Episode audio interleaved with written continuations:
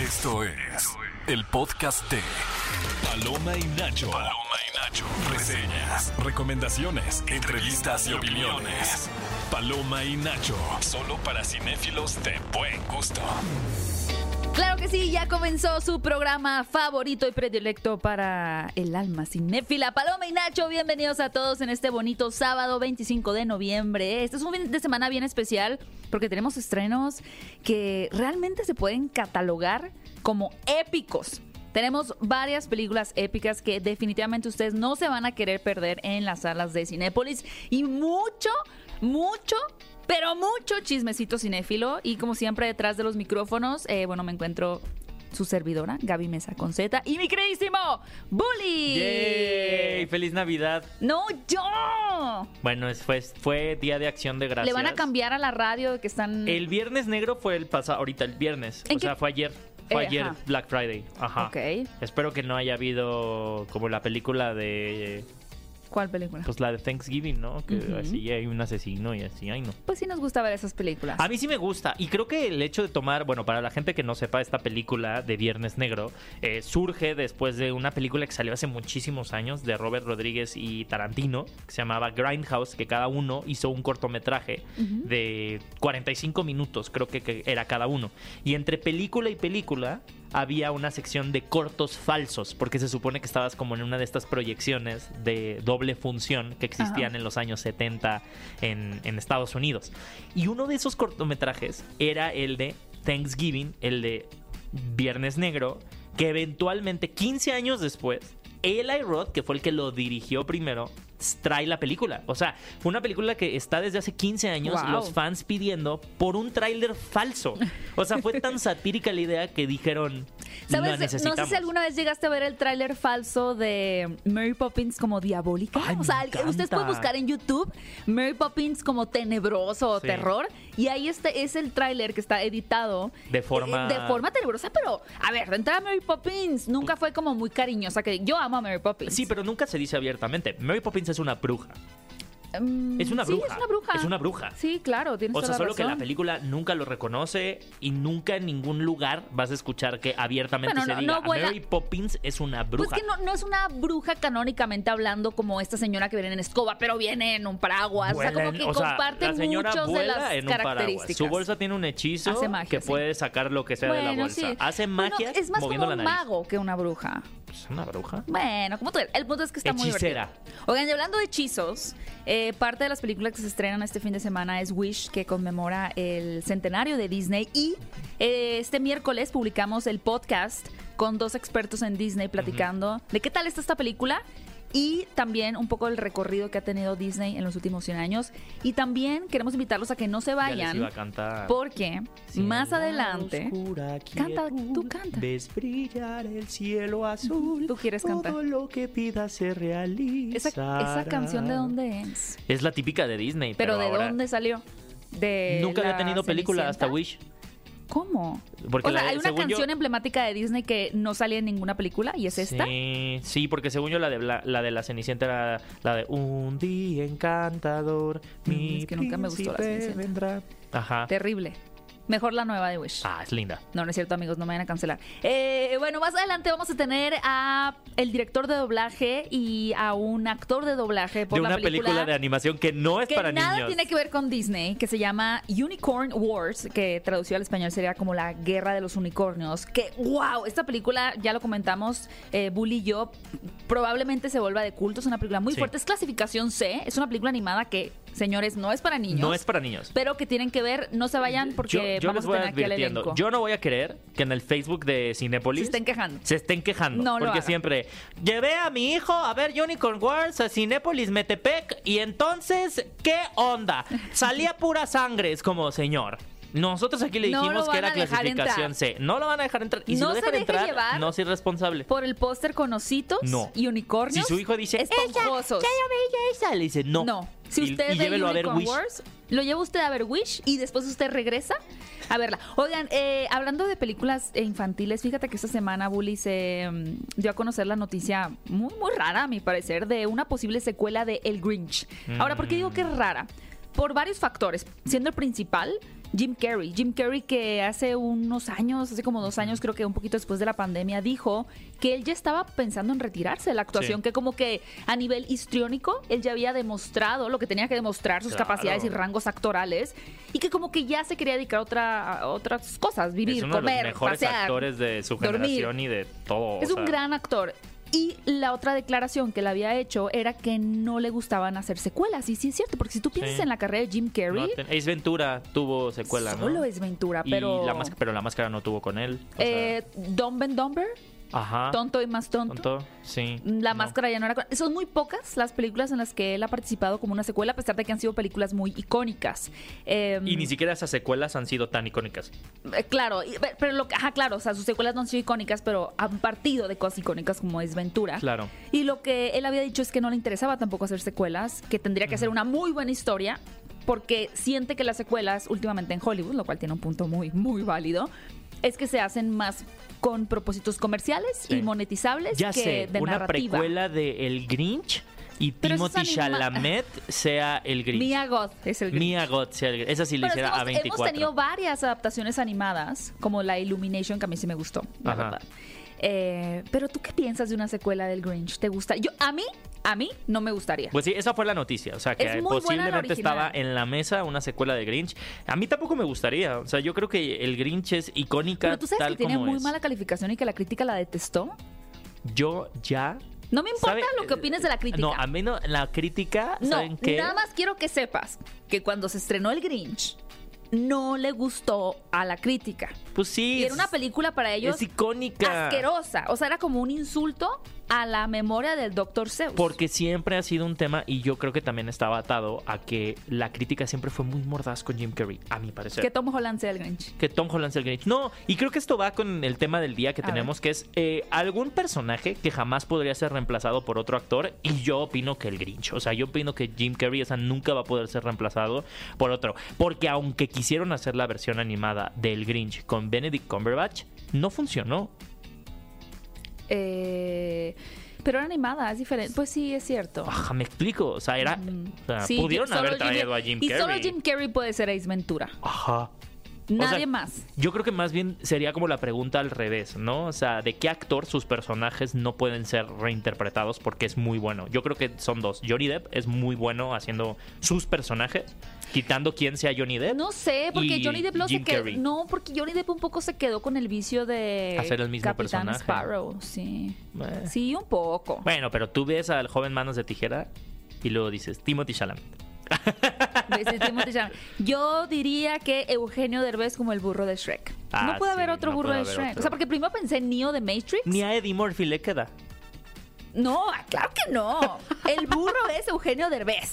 O sea, cuando vino aquí a la cabina de Paloma y Nacho, le di, yo por lo menos sí le dije, gracias por el burro. Claro. Porque es que eso, uno se ve a la tumba pensando en lo maravilloso que era la voz del ¿Tú burro. de crees que, em, Mar- o sea, podría ser reemplazada Margot Robbie como Harley Quinn? O sea, ahorita que vamos a 100%. tener a otra. ¿Sí? Claro. Es muy buena. Sí, pero es como Gatúbela. O sea, Gatúbela hemos tenido a Michelle Pfeiffer, que era espectacular. Halle Berry tuvo la mala fortuna de, de tener, un una guion asqueroso. Ajá. Pero era muy buena ella como Gatúbela. Anne Hathaway es mi menos favorita, Sí. curiosamente. Aunque... Es más flojita. Pero Zoe Kravitz Uf, es preciosa. sí. Entonces, sí, Michelle Pfeiffer es como. O sea, te voy a decir quién no podría existir otra actriz que interpretara ese personaje. ¿Quién? Mónica Huarte como señora influencer. No habría otra No actriz. existe. No existe. Ese papel era para ella y Es- así sí. se pensó para ella y ella es señora influencer. Sí. Definitivamente, Sostengo. definitivamente sostenemos. Así que no se despeguen en el programa de hoy. Vamos a escuchar, a propósito de que se estrenó Wish, vamos a escuchar esta canción interpretada por María León para el soundtrack de esta película llamada Mi Deseo. No se despeguen porque estamos aquí en Paloma y Nacho. Estás escuchando el podcast de Paloma y Nacho. Amigos, eh, ya regresamos y queremos invitarlos a probar el nuevo frappé que Cinépolis y mis pastelitos hicieron para todos nosotros. Se trata de una bebida dulcemente especial, colorida y refrescante que estará disponible en los Cinépolis y Coffee Tree del país hasta el 31 de diciembre. Así que no duden en probarlo. Vayan por el suyo. Oigan, y les queríamos compartir los resultados de la encuesta de la semana pasada, que fue Ha llegado el momento de la encuesta de la semana. ¿Les gustaría ver a Pedro Pascal interpretando a Richard Reed en la nueva película de los cuatro? Richard. Yo siempre digo Richard Reed. Es que tú te- siempre. ¿por, por qué? No sé, pero bueno, a Reed Por Richards en la Richard nueva Gere, película de los Cuatro Fantásticos, eh, las opciones eran sí y no, y la respuesta ganó claramente sí. Pues no sé si claramente. ¿eh? A mí sí me da mucha curiosidad saber la opinión del público. Bueno, pues no ganó tan, o sea, ganó 57% sí, 42% no, eh, pero creo que es- siempre va a haber esas diferencias en el MCU cuando se trata de actores. Siempre todo el mundo quiere a Tom Holland haciendo a... Que son muy mañosos luego. Richards. Porque si hubiera sido como. Digo, porque al final, comúnmente en los cómics, Reed Richards es blanco y Pedro. Pascal no es blanco. Pero como todo mundo quiere a Pedro Pascal, es como ¡yay! Pero si hubiera sido al revés de género con una mujer que era blanca, hubiera sido como ¡inclusión forzada! Sí. Pero yo aquí no vi a nadie quejándose de la inclusión forzada, ¿eh? Amigos, no jueguen. La inclusión forzada es como cuando el señor este en Los Padrinos Mágicos, ya se me olvida el nombre, decía ¡Padrinos Mágicos! Nunca la vi. Así es la gente. Ven inclusión forzada en todos lados ya. Es como su... O sea, es como... ¿Y la inclusión sí. forzada está en el cuarto aquí con nosotros? Oigan, y tenemos una nueva encuesta de la semana en donde queremos saber si ustedes creen que el despido de la mexicana Melissa Barrera de Scream fue injusto. ¿Sí o no? Vayan a votar en la cuenta de Paloma y Nacho en Twitter. Yo voto que sí. Sí fue injusto porque Completamente. Porque cada quien podría tener una... eh, aquí, aquí el tema es que eh, cualquier poder- cualquiera puede tener una opinión, eh, pero el que se saque de contexto esa opinión, y un poco ya les vamos a hacer ahorita el contexto de, de cuál es la situación. Melissa Barrera, está ahorita el conflicto entre A ver, primero, Israel ¿quién es y Melissa Hamas. Barrera? Melissa Barrera no la conozcan. es eh, una actriz, la conocemos aquí en México, tuvo sus, sus inicios en la academia, eventualmente estuvo en varias series y películas mexicanas hasta que llegó a protagonizar eh, junto con eh, esta Rachel Segler la película de In the Heights. No, Rachel Segler estaba con West Side Ay, Story. perdón, perdón, West Side Story, perdón, Sí, se, sí, me, sí. se me fue. Es que son musicales que salieron Son musicales el mismo salieron año. Mismo año. Pero bueno, estuvo en In the Heights. Ajá. eh, y a partir de ahí eh, ha tenido una carrera muy eh, Sí, prolífera. carrera, sí. Y la pudimos ver en la en el revival, en el reboot. En la del- recuela De la recuela de de Scream. Que fue Scream eh, 5 y Scream 6. Como Ahorita la se estaba haciendo la, protagonista. protagonista. O sea, Junto a Jen Ortega, pero Melissa Barrera era la Cabe protagonista. mencionar, amamos a Melissa Barrera, este Ah, la pasa amamos, además, sí. y es un gran ejemplo de cómo se ha- los actores mexicanos han llegado a conquistar Hollywood, ¿no? Melissa Barrera es un gran ejemplo de ello. Están filmando Scream 7, ahorita ya se resume la huelga de actores, eh, ella regresa otra vez a filmarla, de hecho en el elenco también está Jenna Ortega. Y ella, por la situación que hay ahorita de Israel contra el grupo terrorista Hamas, eh, decide hacer un posteo en redes sociales apoyando, no a Hamas, pero apoyando a Palestina y apoyando las acciones del gobierno de Israel que ha tenido en esta guerra, ¿no? que sabemos muy bien que eh, para muchas personas, y ha, ha habido incluso manifestaciones a nivel mundial, han sido desmedidas, incluso llamadas como genocidio. ¿no? Esta eh, Melissa Barrera decide hacer un post en sus redes sociales, lo cual es tomado muy mal por la compañía productora de la película Scream, en este caso Scream 7, y la despiden. Entonces, eh, la productora decide sacar un comunicado diciendo que ella había hecho comentarios antisemitas Claro, está súper fuera de Está lugar. fu- o sea, eso es a lo que me refiero. O sea, tú puedes estar en cualquier lado de este conflicto Que político Gina y aquí ni siquiera queremos que- tocar el conflicto ¿Quién, había hecho un político. comentario antisemita? Había una actriz que había dicho como... Ah, creo que era Gina Carano, que ella estaba en, en una serie de Star Wars. Sí. Quien creo que se había primero burlado de los pronombres, o sea, como de poner they, them, ella, ella, bla, bla, bla. Pero también había dicho como que los haters los comparó con los nazis. Ah, claro, claro, claro. Es una, Dijo es que la una gente era como retórica nazi, hacia- ajá, y la despidieron de Star Wars. Bueno, pero ahí las palabras están. O sea, Claro. aquí hay screen, screenshots de lo que Melissa Barrera puso. Entonces, llamarla una persona antisemita o que hizo comentarios xenófobos y antisemitas ant- hacia la comunidad judía, creo que es algo muy desproporcionado a lo que en realidad Melissa posteó. Y teniendo ejemplos como Noah Champ, eh, haciendo stickers de No que... el- Champ, el actor de Stranger Things. haciendo stickers de que el sionismo es, es sexy, que no sé qué. O sea, hay otros actores que están apoyando de una manera muy, incluso que también están en el otro lado de la moneda hacia Israel y no están sufriendo las consecuencias de digamos que ir en contra de las esferas de poder de Hollywood que están agarrando esta información, estos posteos de Melissa y llevándolos a un extremo. Entonces, en redes sociales se hizo un- una revuelta. Contra Palestina, más bien, ¿no? Es que me quedé pensando. Sí, sí, sí. O sea, Ajá. en este caso contra Palestina. O sea, eh, contra la el, el que la gente está pidiendo la liberación del pueblo palestino. Digo, Tan, tan. como, como mucho contexto también hay que recordar que gran parte de los ejecutivos de Hollywood son, no voy a decir que muchos, Son- pero no, son judíos. hay es muy, muy Entonces, parte de la comunidad judía. Claro que no hay una imparcialidad y esto se ve reflejado Claro. en la toma de decisión del despido de Melissa Barrera, ¿no? Que los ejecutivos que están arriba, que están poniendo el dinero para este tipo de producciones en Hollywood.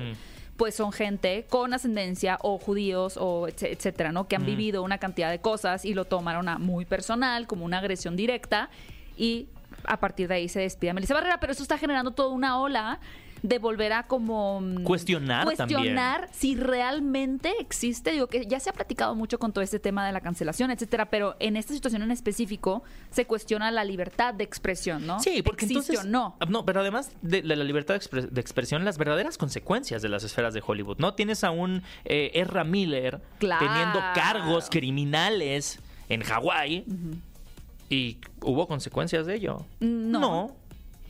No. No, o sea, no.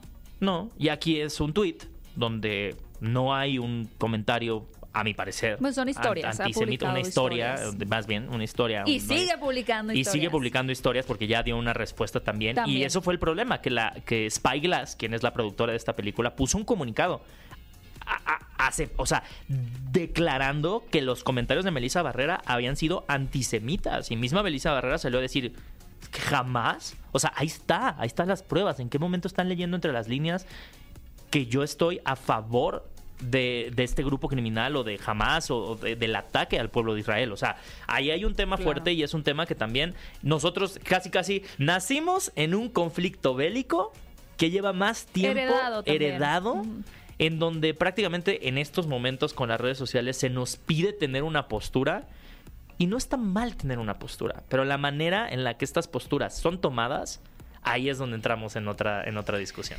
Wow, pues seguramente esto seguirá dando de qué hablar. Por lo pronto también se comunicó por parte de esta producción de Scream 7 que el guion sería reescrito por completo. Porque además- Evidentemente ya no van a tener a sus protagonistas porque también Jenna Jen Ortega, Ortega también se, salió. Ahora, Jen Ortega se supone que ya estaba en conflicto con la agenda de filmación de Scream Y 7 estamos por la haciendo serie comillas, de ¿eh? Pero también yo creo que aunque no hubiera sido un conflicto, yo sí veo mucho a Jen Ortega tomando el bando de Melissa como su colega, ¿no? Y, tomando postura no de sus creencias o ideología o postura, sino simplemente de un despido injusto. Claro. Entonces, pues lo que iba a hacer en algún momento eh, Melissa Barrera, que pintaba hacia una séptima película como la nueva Ghostface, olvídenlo, porque pues se va a tener que reescribir por completo ese guion. Y, Y, qué dice mensos, que está buscando Porque tenían algo muy sólido. O sea, a mi parecer habían desarrollado Muy- eran- estas películas como una trilogía en concepto, en forma, en estilo. Y el no tener a sus dos a las hermanas Carpenter les hace perder pues prácticamente la, la raíz de las historias. O sea, hacia Claro. dónde pueden crecer esto, la neta, no tengo idea. Y por eso les hacemos la encuesta de esta semana, que es si ustedes creen que el despido de la mexicana Melissa Barrera de Scream fue injusto. Vayan y a votar para a eso las redes tenemos una sociales. llamada de un cinéfilo que nos va a dar su opinión. Hola, hola. Hola, ¿qué tal? Muy buenos días. Hola, ¿cómo estás? ¿Con quién tenemos el gusto? Con Carlos Alan. Carlo, ¿cómo estás? Oye, te queríamos preguntar acerca del tema del día. Primero, gracias por llamar a Paloma y Nacho. Y estábamos platicando acerca de estos personajes que jamás podrían ser reemplazados por otros actores. Eh, digo, aquí pusimos el ejemplo de Jim Carrey con el Grinch, pusimos el tema de Harley Quinn con esta no, Margot Eugenio Robbie, Derbez como Eugenio. Derbez como el burro. Pero a ti se te ocurre algún otro personaje que jamás podría ser reemplazado por otro actor? Ah, sí, claro. Por ejemplo, para mí sería Silvestre Stallone en la película ya sea de Rocky o de Rambo. Mmm, interesante, ¿eh? Sí. Ah, Sí. me Le dio mucha de su personalidad. O sea, cuando la gente. Sí, Es como decíamos Arnold Schwarzenegger como Terminator. Terminator. O sea, sí, Rocky también como que tiene su, su esencia ahí desplegada en el personaje, ¿no? Ay, qué buena respuesta. Sí, más que nada porque, pues, por su físico y ya sea por las caras que hace, bueno, en algunas ¿Cómo se películas. llamaba la esposa? ¿Andrea, la novia? Eh, ay, se me olvidó. Adrian. Adrian. Oye, muchas gracias, Carlos, Carlos, muchas por, gracias. por habernos eh, llamado aquí a Paloma y Nacho. Te vamos a mandar cuatro pases para que te vayas a Cinépolis a ver la película que tú escojas eh, el día que tú elijas también. Vale, muchísimas gracias. Gracias, Gracias a ti. Estás escuchando el podcast de Paloma y Nacho. Lo más reciente del cine. Paloma y Nacho. Estamos de regreso en Paloma y Nacho. Y oigan, chéquense este dato. ¿Ustedes les gustaría ahorrar en cada visita a Cinépolis? Es bien fácil, solo únanse gratis a Club Cinépolis desde la aplicación. Entra, da clic en Club, ingresa tus datos y comienza a disfrutar beneficios como un 2x1 de bienvenida. Combo lunes, 2x1 todos los martes en todos los formatos y lo mejor, si la usas en cada compra podrás acumular puntos y visitas. Recuerda que cada punto equivale a un peso, así que ve a la app, únete y escanea tu club en cada visita. Todos los clientes dicen sí, pi, sí, sí, sí, sí, pi, sí, tienen tarjeta. Te quiero mucho me caes muy bien, pero cada vez que cantas esta canción no sé qué me dan ganas de darte un follow. no de me culpe- darte no me culpes a mí, culpa a los cinepolitos. No, pues no. Ellos inventaron ¿Sabes a esa quién le quiero dar un follow yo? ¿A quién? Al Queen Mary.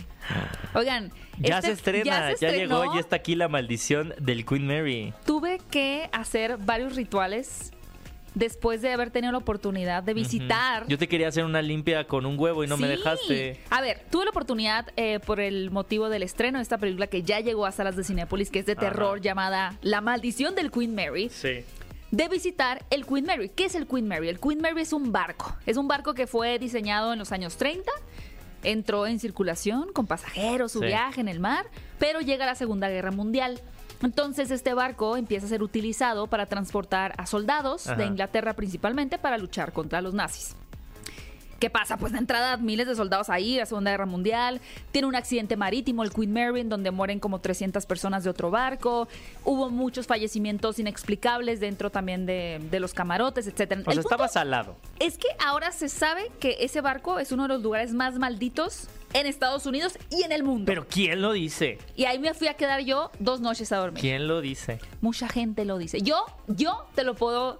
Bueno, te yo lo quedaste, verifico. te- se te cerró la puerta y no me se quedé abría. encerrada en el baño, no abría la puerta, la vibra está pesadísima en ese Sí está barco. pesada. Ay, es horrible. Y esta película. Siempre eh, querido, es mi sueño quedarme en el Queen Mary. Quédese. Un día. Esta película nos va a hablar un Un poquito día, cuando salga la 2. Cuando salga la maldición de Queen Mary 2. Ajá, más Queen Mary que nunca. Nos va a hablar justamente de una familia que comienza, a, que está en el Queen Mary y comienza a, a ser testigo de estos eventos Iba a decir, ¿por qué se sobrenaturales hospedan? Pero pues tú te hospedaste ahí dos días. No, bueno, pero es diferente porque Y, están y, de y te viaje. despertabas a las 3 de la mañana, así. Yo no, pero Ay, los caray. compañeros con los que fui, sí. 3.30. Eh, fue una situación muy extraña y realmente los días siguientes de mi visita en el Queen Mary me sentía mal, me enfermé Y tuve que prender copal y decir al espíritu, vete de aquí, no te quiero. Sí, The power of Christ compels you. Compels you. Entonces sí me liberé, pero ahora estoy muy emocionada de ver si la película que ya está en Cinepolis de la maldición del Queen Mary le hace justicia. Oigan, este- y otra que ya llegó hablando de terror es VHS 85, que precisamente si ustedes han estado siguiendo estas... De hecho, las últimas dos películas del Carnaval Embrujado son La Maldición de Queen Mary y VHS 85, para que ya terminen el Carnaval Embrujado. Y precisamente ah, es, eh, estas películas sobre material encontrado, sobre found footage, que ahora nos van a remontar. Si ya tuvimos 99 la semana pasada, que nos remontaba al cambio del milenio, ahora va a ser ochentero a mil. O sea... Wow. Entonces no se la pueden perder. No les voy a decir nada, pero son varios cortometrajes que unen una trama muy grande. O sea, es una película coral y les va a gustar mucho. Y otra cosa que no se pueden perder son las siguientes dos películas. Primero, ¿cuál decimos primero? ¿La de Disney o la del señor Ridley Scott? Ah, ¿Qué te- qué- qué- ¿Hacia dónde se la fue del tu señor brújula? Ridley Scott, porque me acordé de la. Le hicieron una entrevista hace poco y dijo: Pues si quieren películas de bajo presupuesto, vayan a hacer estas películas del A23. y, y- y A24, que es la productora de películas como Háblame y así, no, se burló posteando el video de- y diciendo: Sí, Ridley, ok, lo aceptamos. Wow. Y creo que iban a cambiar su nombre de Twitter a A23. Claro, tuvieron que haber hecho eso. Qué maravilla. Bueno, Napoleón, la nueva película de Ridley Scott, director de películas como Gladiador, Alien, Blade Runner, La Casa Gucci, ¿no? Sí. Es un tropezón, tropezón en su carrera, pero pues ahí está. Ridley, guay. Eh, pero el último duelo, fíjense que fue una película anterior a esta también, que es grandiosa. Y, y tiene Ridley Scott esta fascinación por contar historias que nos lleven a otras épocas, Ay, no, pues a ya al, otras se- atmósferas. al señor se la pasa viendo seguro Discovery Channel Sí, y le gusta el History Channel. Channel, y lo de los aliens y un así. channel. El punto es que, claro que sí, esta película va a retratar un amplio periodo en la vida de Napoleón Bonaparte. Que como ustedes recordarán o saben o han escuchado el complejo napoleónico. ¿Qué es el complejo napoleónico? Es cuando alguien es de estatura baja y trata de compensar su estatura porque tiene un complejo con eso, con Yo- otras cosas. Yo pensé que era cuando iba a comer contigo y estaba yo comiendo de mi plato y decías, quiero del tuyo, No, eso dámelo. no, eso tiene otro nombre. Eso se llama mañosa. Pero el complejo napoleónico surge porque Napoleón, según esto, era más bajo de lo normal, de- del promedio de estatura de sus compañeros franceses. Y lo que vamos a ver aquí es un paralelo entre su capacidad militante y estratega en batalla, porque él lideró un montón de batallas en, en Francia contra diferentes países, conquistando diferentes territorios, pero también su relación con su primera esposa, Josephine, interpretada por Vanessa Kirby, maravillosa, y cómo, por un lado, en lugar de, de Ridley Scott querer hacer una biografía en donde infle más el ego del personaje, lo pincha así con una aguja ¡fu! Te voy a picar que donde se te duele. Y muestra a un Napoleón Bonaparte, que claro, es respetado, es autoritario en el campo de batalla, pero en casa es este tipo soso, medio Sí. que se hace chiquito, que depende demasiado de la aprobación de, de la esposa, de los demás. Entonces vemos esa dualidad de Napoleón Bonaparte. En nivel Es producción como y la canción es- del chorrito. ¿Cuál? ¿Qué? Allá en la fuente había un Andas muy payasino. Se hacía muy- grandote y se hacía chiquito. Sí, así. Estaba de mal humor, pobre No, chorrito. Napoleón tenía no tenía, calor. tenía frío, porque si recuerdan la batalla de Waterloo, era demasiado frío, por eso se los dieron en la torre. Pero si no conocen mucho la, la vida de Napoleón, se la recomiendo mucho. Es la nueva película dirigida por Ridley Scott, protagonizada por Joaquín Phoenix, interpretando a Napoleón, y. Vanessa Kirby como Josephine. Oigan, y también ya está en cartelera Wish, el Pero poder tiempo, de los tiempo, deseos. antes de que digas también eh, Unicorn Wars. Ah, pero no, es que nada más le voy a decir a la gente que si quiere saber acerca de Wish, nos Ah. busque en nuestro podcast, porque Ah. tuvimos un podcast dedicado para hablar de esta película. No les vamos a hablar mucho de ella. Ya se estrena en salas de cine, vayan a verla, celebra los 100 años de Disney. Pero si ustedes quieren saber toda la información, vayan a nuestro podcast en todas las plataformas de podcast y ahí van a ver uno que dice Wish, el poder de los deseos. Le ponen play y escuchan todo acerca de esa película. Ahora sí, Unicorn Wars. Unicorn Wars es como eh, una extensión de Napoleón Bonaparte, pero más cruda. A ver, esta película eh, en apariencia parecería infantil. Yo diría, yo iba, yo iba a decir que es como una combinación de una película de Kubrick con Heroico de David Sonana. sí, Con. eh, la de Stanley Kubrick. Ajá, con Full Metal, Jacket. Full Metal Jacket, ajá. Ajá. Es una, es una historia bélica, o sea, es, un- es una fábula Ajá. bélica que critica la guerra y más hablando de lo que estábamos hablando del tema Israel, Hamas y todo eso. Creo que cae como anillo al dedo. Sí, es una te reflexión sobre la guerra. Pero eh, qué mejor que el director de doblaje de esta película y el actor que da vida al personaje protagónico que es Azulín. Azulín, ay, no. Azulín, no. Ya no queremos pensar en. Azulín. Pero no se vayan porque más adelante tenemos esta entrevista y es una Sí. película que seguramente va a trascender también. Y además que tiene una animación muy interesante. ¿eh? Los, Está los, súper bonita. los fondos están como en acuarela. Es un estudio español, para que sepan. Es un estudio español y va a estar también, la pueden encontrar en, en Cinépolis, chequen la cartelera. Tenemos estrenos fantásticos este fin de Sí. semana, así que si usted no tenía plan, tenga el plan de ir al cine, Hay buen porque plan. de verdad que hay historias muy buenas que no se pueden perder. Ya gástese lo del aguinaldo. Estás escuchando el podcast de Paloma y Nacho. De la pantalla grande a tu radio. La entrevista en Paloma y Nacho. Y amigos, ya estamos de regreso en Paloma y Nacho y ustedes ya escucharon los estrenos, pero hay otra película que la próxima semana ya llega a las salas de Cinépolis. Una película que yo creo que eh, cuando todo el mundo nos enteramos de ella, vimos el póster y dijimos, ¡ah! Ah, los ositos cariñositos. ¡Qué ternura! En otra versión. Y ahora que pudimos ver, y estoy refiriéndome a la película de Unicorn Wars, déjenme les digo que esta película de animación eh, dirigida por Alberto Vázquez y que, bueno, fue dirigida y, creada y animada en un por un estudio español. yo creo que es de las sorpresas de animación del año. Y para eso, déjenme les digo que el trabajo de doblaje es excelente y es por eso que hoy tenemos a dos invitados de honor. Tenemos a Jorge Roy Jr., quien es el director de doblaje de esta cinta y además el narrador y tiene una voz muy, muy, ahorita muy... Lo van a escuchar. Ahorita lo van a escuchar. No, no tenemos que decir, ahorita lo van a escuchar. Y a Carlo Vázquez, que interpreta a Azulín, quien igual es uno de los personajes que, eh, como diría no Galilea, se les olvidar, como diría. Galilea Montijo, nos dejó a Gaby y a mí más turbados que nunca. Así es. Bienvenidos a Paloma y Nacho. Muchísimas gracias, por habernos invitado. Un placer estar aquí con todos ustedes, compartiendo, creo que esta película que va a dejar a todos impactados, sorprendidos. Y reflexionando también. Y reflexionando, que tiene un mensaje, bueno, varios mensajes, ¿no? Realmente. Sí. Nota del director y de todos los que estamos aquí, es una película clasificación Sí, amigo, no, se deje adultos. llevar por el- los ositos y los unicornios. No, es una película... Es una película para adultos. Y yo creo que estamos atravesando, y me gustaría conocer su opinión, en este momento la industria de la animación por un momento muy maravilloso, me parece, porque creo que finalmente, no sé si tiene que ver con que la generación millennial, que crecimos con el laboratorio de Dexter, las chicas superpoderosas, todo esto, nos negamos a dejar las caricaturas atrás. Y como que ya al cumplir 30 años fue como, pues, ¿por qué no vería animaciones? ¿No? O sea, me sigue gustando, no solo para niños, y como que se ha generado todo un nuevo auge de diferentes formatos, diferentes historias eh, que llegan a nivel popular, ¿no? Porque hay muchas nominadas al Oscar, que Anomalisa, etcétera, ¿no? Que son animación,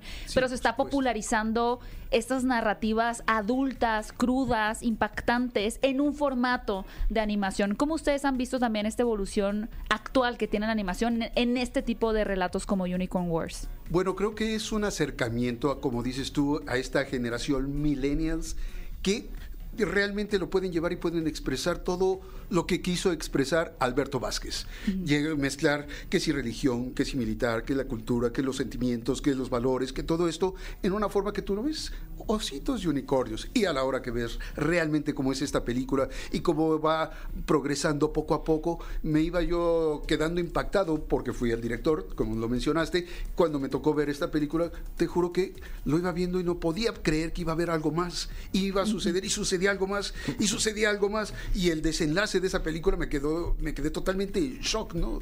Fue algo maravilloso. No, sí es una película que, que critica yo creo que fuertemente el, el- Muchas cosas. Sí, desde el adoctrinamiento, el sistema, El de, sistema. el sistema de creencias del ser humano y en una fábula que creo que se vuelve para la audiencia inolvidable, ¿no? Y creo que los personajes de nuevo también, en este caso Azulín, tiene, tiene muchas capas y tiene una complejidad en donde eh, creo que los, los más allá de un antagónico o, o- o una persona en la, en la cual tú como audiencia pudieras decir, ah, tal personaje es malo, creo que hay muchas escalas de grises, ¿no? En, en el personaje. ¿Y cómo fue para ti igual de esa manera ir descubriendo, ¿no? O sea, porque creo que claramente hay un trabajo previo, no sé si la película originalmente está en, en, en, bueno, en el ¿En castellano, español? en español de España, sí, y, sí. y ya había ciertos matices e intenciones, pero ¿cómo fue darle tu propio giro?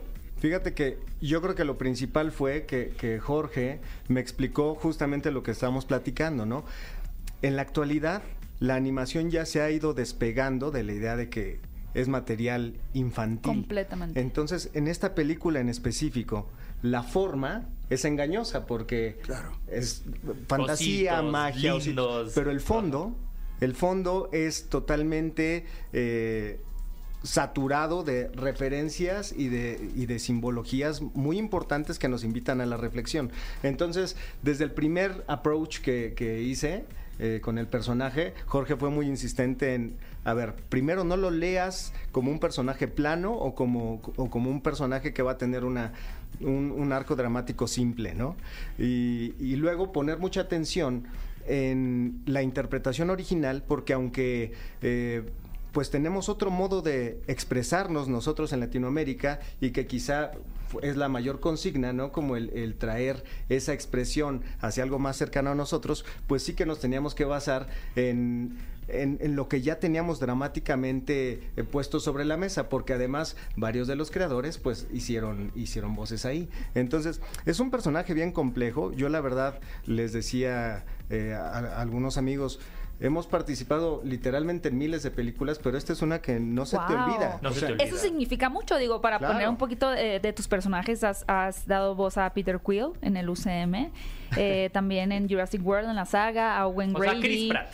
Eh, Chris Pratt en has estado en el. Hobbit, o sea, has, participado en muchos proyectos, igual eh, también Jorge, y el hecho de que ustedes digan que esta película Unicorn Wars les impactó, Sí. significa mucho, porque Sí, han por visto supuesto. mucho, Sí, claro. y la, esca- y la, la, digamos, el escalón está alto Sí. para ustedes, ¿no? Es que, ¿sabes qué pasa? Yo, yo siento que es una película que no le tiene miedo a nada. A nada. ¿No? O sea, Exacto. eh, ¿Puedes decirnos de qué trata para que la gente que está... Porque empezamos a hablar, pero no Sí. les dimos un contexto de cuál es eh, la historia de estos Bueno, osos. que también está padre ir a ciegas. Bueno, a pero a grandes pero que nos den a rasgos, grandes, a grandes rasgos, un rasgos. poquito su Pues eh, hay, hay dos facciones, digamos, grandes que han, han estado en pleito eh, desde tiempos muy antiguos, que son los unicornios y los eh, osos. Y entonces hay una eh, un mito en el que se dice que el oso que beba la sangre del último unicornio va a tener acceso al paraíso, ¿no? Pero entonces, bueno, hay, hay referencias religiosas, políticas, sociales. Militares. Sí, hay, hay muchas. Y tiene una mitología eh, creada, muy especial y, y- y- y muy bien redondeada. Eh, es muy interesante porque sería muy tentador llevarlo a la farsa. O sea, la farsa critica de un modo tan exacerbado que lo hace, digamos, manejable. Pero no, esta película se queda una raya antes de eso y entonces lo hace muy, Es cruda. Muy cruda sí. ¿no? Totalmente, y muy sí. confrontativa. Porque, porque respeta las reglas que presenta al inicio, ¿no? De esta es nuestra sociedad y como dices, no lo lleva a la farsa, sino que sigue bajo esa misma Claro, línea. por supuesto, es, esa- es esa forma de pensar. Y eso fue mi propósito al hacer la dirección, respetando a Alberto Vázquez lo que quería y trayéndolo a nosotros a, a nuestro calor de latinos. Sí. Claro. Sin pasarse, porque es una línea muy delgada de la actuación, ¿no? estás en el filo de la navaja, un poquitito te pasas y se va a farsa. Entonces, eso era, ese era el objetivo, ¿no? Jorge, yo tengo una pregunta. El padre, la, o sea, fue de dónde vino la instrucción de que siguiera siendo español, que tuviera siguiendo un acento español. fue de los mismos creadores que nos trajeron aquí la película. Porque, pues creo que en Latinoamérica estamos identificados, un padre de la iglesia es casi siempre eso es un español, ¿no? Sí, Y entonces, dejándolo originalmente es pues más familiarizado con, noso- con nosotros, ¿no? Con Latinoamérica. No lo Wow. había Eso pensado, pero sí le da algo diferente. Sí, a Sí, mí me dio mucha curiosidad. Yo dije, ah, ok, sí es una película española y me entró toda la curiosidad de decir, ¿por qué el padre es español? O sea. ¿por qué el padre tiene acento español? Ahora, sin hacer mucho spoiler, para, para cada uno de ustedes, ¿cuál es la interpretación más profunda que se llevan de esta película? La que más les, les movió, digo, porque hablamos de La que hay muchas, ¿no? ¿no? Pero esa reflexión que saliendo a la sala fue la que más les impactó. Pues creo que esto me dejó a mí, en mi persona, de dónde venimos, qué somos, que somos un, un infinito de cosas que nos hacen nuestros valores, nuestro todo lo que ha creado y desemboca en el ser humano. Que es porque está la, la sociedad como estamos, como estamos, porque pensamos como pensamos, porque tenemos todos esos sentimientos, porque tenemos esos valores, y me deja reflexionando, o sea, realmente me dejó pensando, dice, tengo un pa- tenemos un poquito de esto, tengo un poquito de eso otro, a veces fui así, a veces fui así, y dices, ay Wow. caramba, es, es, es, es muy fuerte, sinceramente. Y sí, deja una gran lección, ¿no? Y te deja pensando. ¿Tú, Sí, Carlos? Sí, estoy de acuerdo. Creo que te plantea, más allá del, del blanco y el negro, toda la escala de grises. O sea, cómo se configura el hombre eh, a partir de, de- de su parte más luminosa y que tiene un montón de, de tonalidades antes de llegar a, a lo más oscuro, ¿no? Entonces, irte reconociendo en cada parte de cierto personaje, por ejemplo, cruel, o, o también en otro que es más bondadoso, es muy enriquecedor porque eh, pues haces finalmente conexión y catarsis con, con esto que, aunque son osos y unicornios, son superhumanos. Yo, yo, yo me quedo mucho con, con este tema del, del que todos los osos parten de la ternura intrínseca que tienen, ¿no? O sea, todos Claro. son tiernos a la vista. O sea, no puedes prejuzgar a ninguno. Lo único que puedes hacer es juzgarlo a través de sus acciones Claro. y de lo que dicen. Sí, por Entonces, eso es lo que me queda como muy grabado de esta película. Wow, amigos. No, yo me quedo con las de ustedes. Mejor, les- antes de que nos vayamos, les quiero preguntar el tema del día que tenemos en este programa el día de hoy. Y es el siguiente. ¿Qué personaje ustedes en el cine sienten que no podría haber sido interpretado por otro actor. ¿Quién se les vino a la mente? Bueno, pues Azulín, o sea, realmente fue Azulín, o sea, en el momento que yo hice el cast y fui bien, vi la película y empecé a ver cómo es cada quien. Llevo más de cuatro décadas haciendo doblaje. Mis padres son actores de doblaje, Rocío García, Jorge Roy. Desde los siete años trabajo aquí. Conozco a la mayoría de los actores de doblaje. Entonces, buscar el, con quién se pudieran identificar o quién tuviera la habilidad total de poder compenetrarse y salirse de sus zapatos y ponerse en el personaje y fue, o sea, ¿Ven realmente... por qué amo a este señor? Ah, Dale una copa a este día. Oigan, pues no se pueden perder Es una es- copa esta de sangre de película. unicornio. una copa de sang- sangre de unicornio. No se pueden No, perder claro. Unicorn Wars. Estén Sí. súper pendientes de la cartelera de Cinépolis porque se va a estrenar ya la siguiente semana. Y muchas gracias, Muchas por, gracias. Por estar aquí. Gracias por las reflex- Gracias. reflexiones que nos compartieron y me, me dejan pensando también. Voy a volver a ver esta película para. Corazón, Hay que verla varias Tiene- hay que verla varias veces. veces. Muchísimas gracias, Jorge Roy Gracias Jr. y. Carlo Vázquez, eh, quienes Gracias. protagonizan eh, las voces en español de Unicorn Wars, así que no se la pueden perder. Estás escuchando el podcast de Paloma y Nacho. Y amigos, estamos de vuelta en Paloma y Nacho y también les queremos hacer una recomendación. Si los estrenos de esta semana no bastaban, pues ¿qué creen? El Señor de los Anillos. Tan, tan, Wow. ta, ta, tan. Así no va la canción. tan, ¿Qué estás tan, tan, tan, tan. No, ¿de dónde es esa? ¿Eso no es el Señor de los No Anillos? sé de dónde le estoy tarareando. O sea, si, es una, si yo tampoco sé qué soundtrack es ese, ¿eh? Somos perderíamos Pues, ¿qué en creen? una competencia de soundtracks. Restrena El Retorno del Rey. Wow. Sí, es del señor. Sí. ¿Sí es? Tan, tan, ta, ta, tan, tararán, tararán, tararán, Sí, sí tan, tan, tan, tan. Sí, creo que sí. No es de Piratas del Caribe, ¿no? No, ese tararán tan, tararán tan, tararán tan, tararán tan. O sea, ese sí me la sé, porque aparte la, la, la pongo en el Body Combat. Cuando brinco la cuerda tiene una canción de Body Combat con The Black Pearl. Ajá. Tin, Vamos a hacer un programa especial de soundtracks Claro. de películas. Hagamos eso para cierre de año. Pero amigos, muchísimas gracias por escucharnos. Eh, ya no nos queda más tiempo. Qué rápido se nos fue el tiempo. mañana. ¿Por qué hablas como señor influencer? Pues no sé. Soy Pati Perry. Amor intrínseco. Vayan a ver, señor influencer, si sigue en cartelera alguno de sus cines favoritos, porque no, no me cansaré de decirle, decirles que son las unas sorpresas del 2023. Oigan, y estén súper pendientes de Paloma y Nacho, este programa en vivo y también del podcast, porque ya llegando a fin de año les contaremos tanto nuestras películas favoritas de este año como las más esperadas del 2024. Y del sitio web, porque ahí están todas las noticias. Entren a palominacho.com para estar súper actualizados. Síganos en, en nuestras redes sociales. Y mi querido Bully, ¿cómo te pueden encontrarte en tus redes Arroba sociales? Héctor Trejo. Ya me encuentran como arroba Gaby Mesa 8. Nos escuchamos el próximo sábado en punto de las 10 de la mañana en esto que fue Paloma y. Nacho. Paloma y Esto fue el podcast de Paloma y Nacho. Paloma y Nacho. Reseñas, recomendaciones, entrevistas y opiniones. Paloma y Nacho. Solo para cinéfilos de buen gusto. Escúchanos en vivo todos los sábados a las 10 de la mañana en Nexa FM 104.9.